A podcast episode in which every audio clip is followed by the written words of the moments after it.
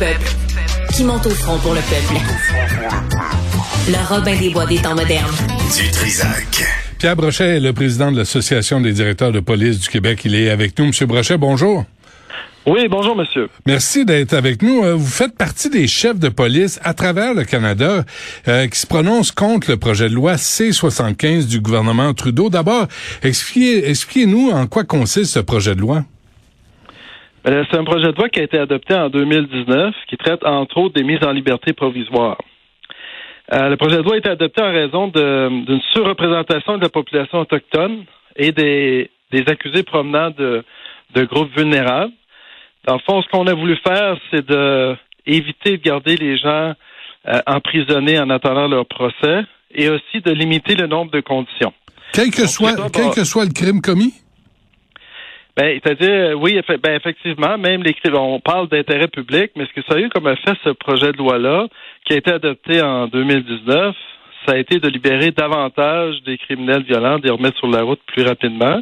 Et on doit aussi considérer si une personne provient d'une communauté vulnérable ou est autochtone, considérer cet aspect-là. Le juge doit considérer cet aspect-là dans sa décision de détenir l'individu ou non. Eh boy, euh, M. Brochet, ça a un lien avec la loi C5, à un moment donné, où on disait que si tu es de la communauté autochtone ou noire ou racisée et t'es euh, pris avec une arme à feu, euh, la condamnation, en tout cas le verdict, va être moins lourd que si tu es blanc. Est-ce que, est-ce que je me trompe? Non, vous avez raison. Ben, C'est-à-dire l'origine de ces deux projets de loi-là, C75 et C5 est la même. Ce sont des études qui ont démontré qu'il y avait une, sur, une surreprésentation des personnes autochtones et de minorités visibles dans les pays au Canada. Et comme solution, on a dit, ben, premièrement, C5, on va abolir une série de peines minimales obligatoires. Donc, on va laisser le jugement, on va laisser les juges prendre des décisions.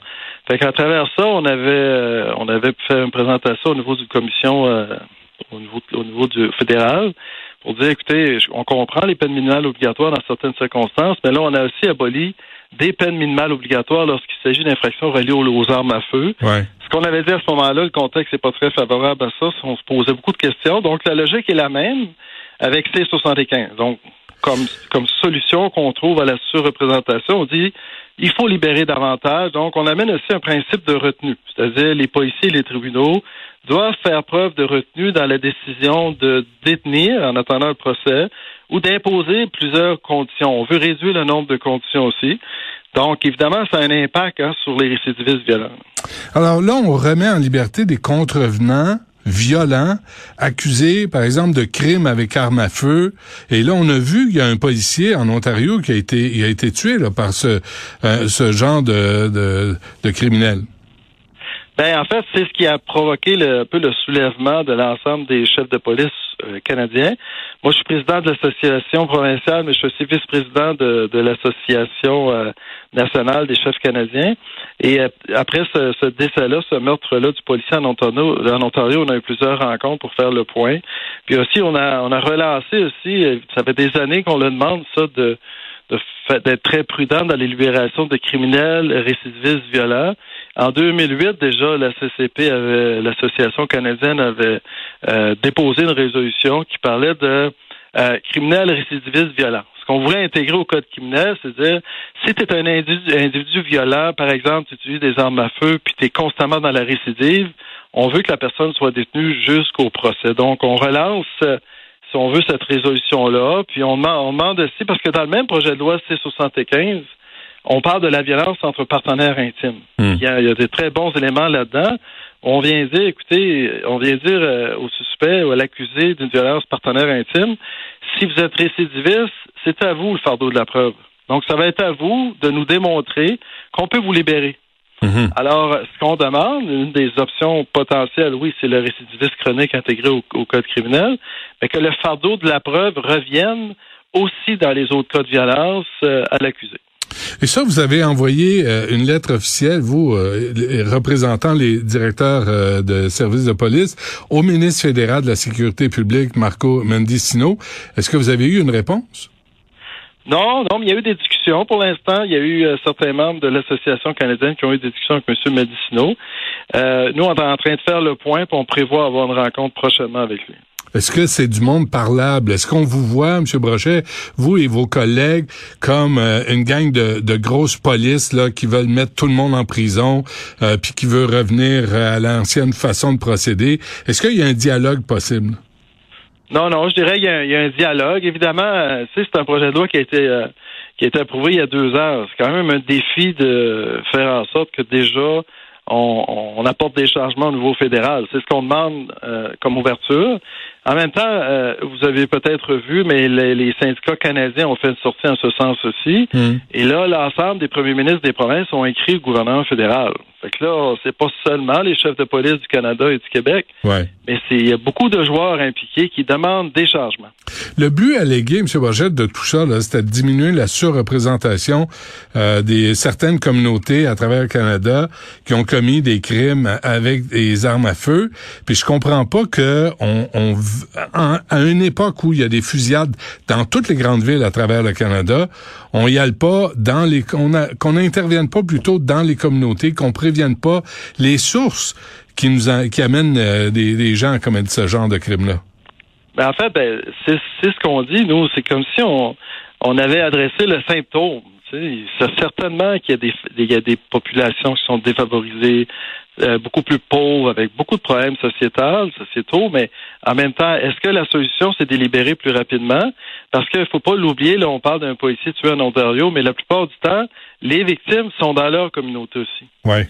Si tu libères des gens, vous savez, nos victimes de, de meurtre, de tentatives de meurtre sont souvent de minorités visibles dans la région de Montréal. ça ne protège pas davantage leur communauté. Là.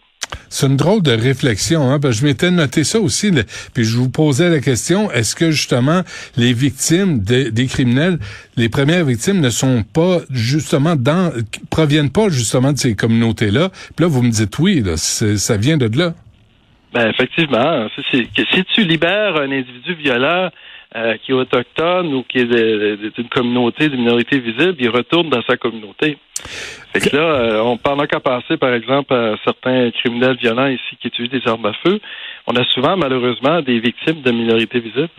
Quelle est la quel est l'impact sur sur le parce que Yves Francoeur a fait une sortie la semaine passée là, les policiers veulent pas venir travailler à Montréal, il y a une espèce de désengagement dans la part des policiers. Vous vous êtes le patron le directeur de la police à Laval. Est-ce que c'est quoi l'impact sur le le moral des troupes disons? Ben, je dirais que le moral est le moral est bon, mais c'est sûr que c'est c'est pas une décision qui peut créer du désengagement. C'est une préoccupation qu'on a. C'est-à-dire que les, les, les, les, policiers en viennent un peu à fermer les yeux sur certains certaines infractions mineures pour éviter d'être accusés de profilage racial ou d'être cités à, la commission de déontologie. C'est certain que c'est une préoccupation. Puis, vous savez, quand les policiers vous avez l'exemple l'autre fois, c'est euh, ici, dans le temps des fêtes, on a saisi en 48 heures à Laval trois armes à feu. Un des suspects, euh, c'était un individu de l'Ontario. On a, on a intercepté son véhicule, il a pris la fuite. On l'a arrêté avec une arme à feu chargée à bloc. Mais cet individu était libéré de l'Ontario alors qu'il avait déchargé une arme à feu. Hmm. Imaginez. Fait que là, on fait une poursuite. Puis là, ça a été très, très risqué pour le policier parce qu'il résistait. Et l'individu disait, je veux pas retourner dedans, je veux pas retourner dedans. Fait que c'est vraiment le genre de situation à risque. Fait que là, les policiers utilisent la force, poursuite à pied, c'est très risqué, ils l'arrêtent, mais il reste pas en dedans, cet individu-là. Et déjà, d'avoir été libéré, moi, ce que je dis, c'est si tu as, une arme à feu, puis tu décharges une arme à feu, au Canada, on devrait dire, bon, là, tu vas rester en dedans jusqu'à ton procès hmm. parce que tu es dangereux. Mais là, les criminels le savent, là. Ben, effectivement, c'est quand on, arrête des gangs de rue, par exemple, ou des criminels violents, puis que le lendemain ou sur le lendemain, ils sont libérés sous caution, ben le mot se passe aussi, ça, ça a de l'impact, ça a un impact négatif sur notre travail. Fait que l'image qu'on a là de, de, la justice, M. Brochet, là, au Canada, au Québec, c'est si tu commets un crime, tu t'en vas dedans, puis tu vas être, tu vas avoir un procès, puis euh, la, la, justice va s'appliquer. Euh, finalement, la réalité, c'est pas nécessairement ça.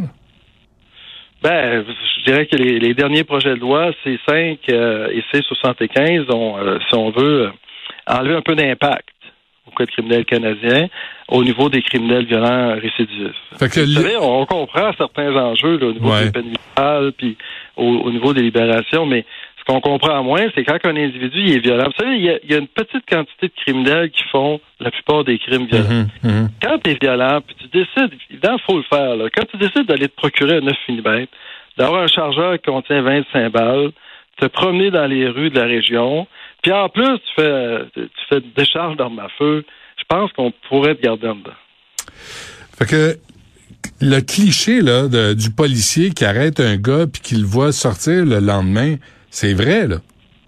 Non, non, mais c'est la réalité au quotidien. Là. Je veux dire, c'est les, les trois armes à feu saisies avec les suspects dans le temps des fêtes, ils sont déjà libérés. Fait que t'as pas le goût de c'est différent. Excusez-moi, s'il y a une tentative de meurtre, par exemple, ouais. ou un meurtre, là, la collaboration est très bonne avec le DPCP ici, puis on met tous les efforts pour qu'il soit détenu.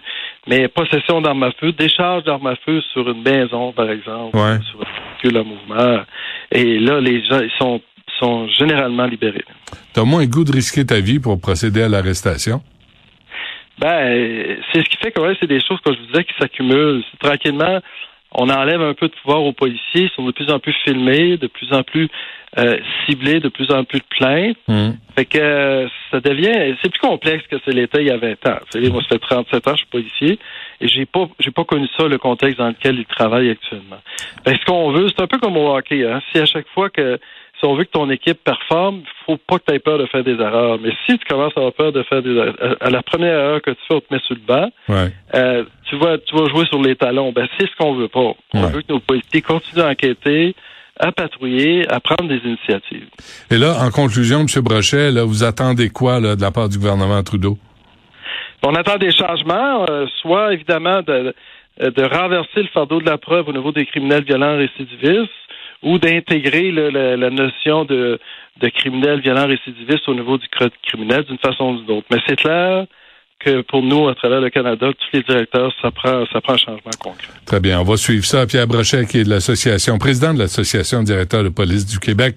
Merci à vous. Bonne chance. Merci. Bonne journée.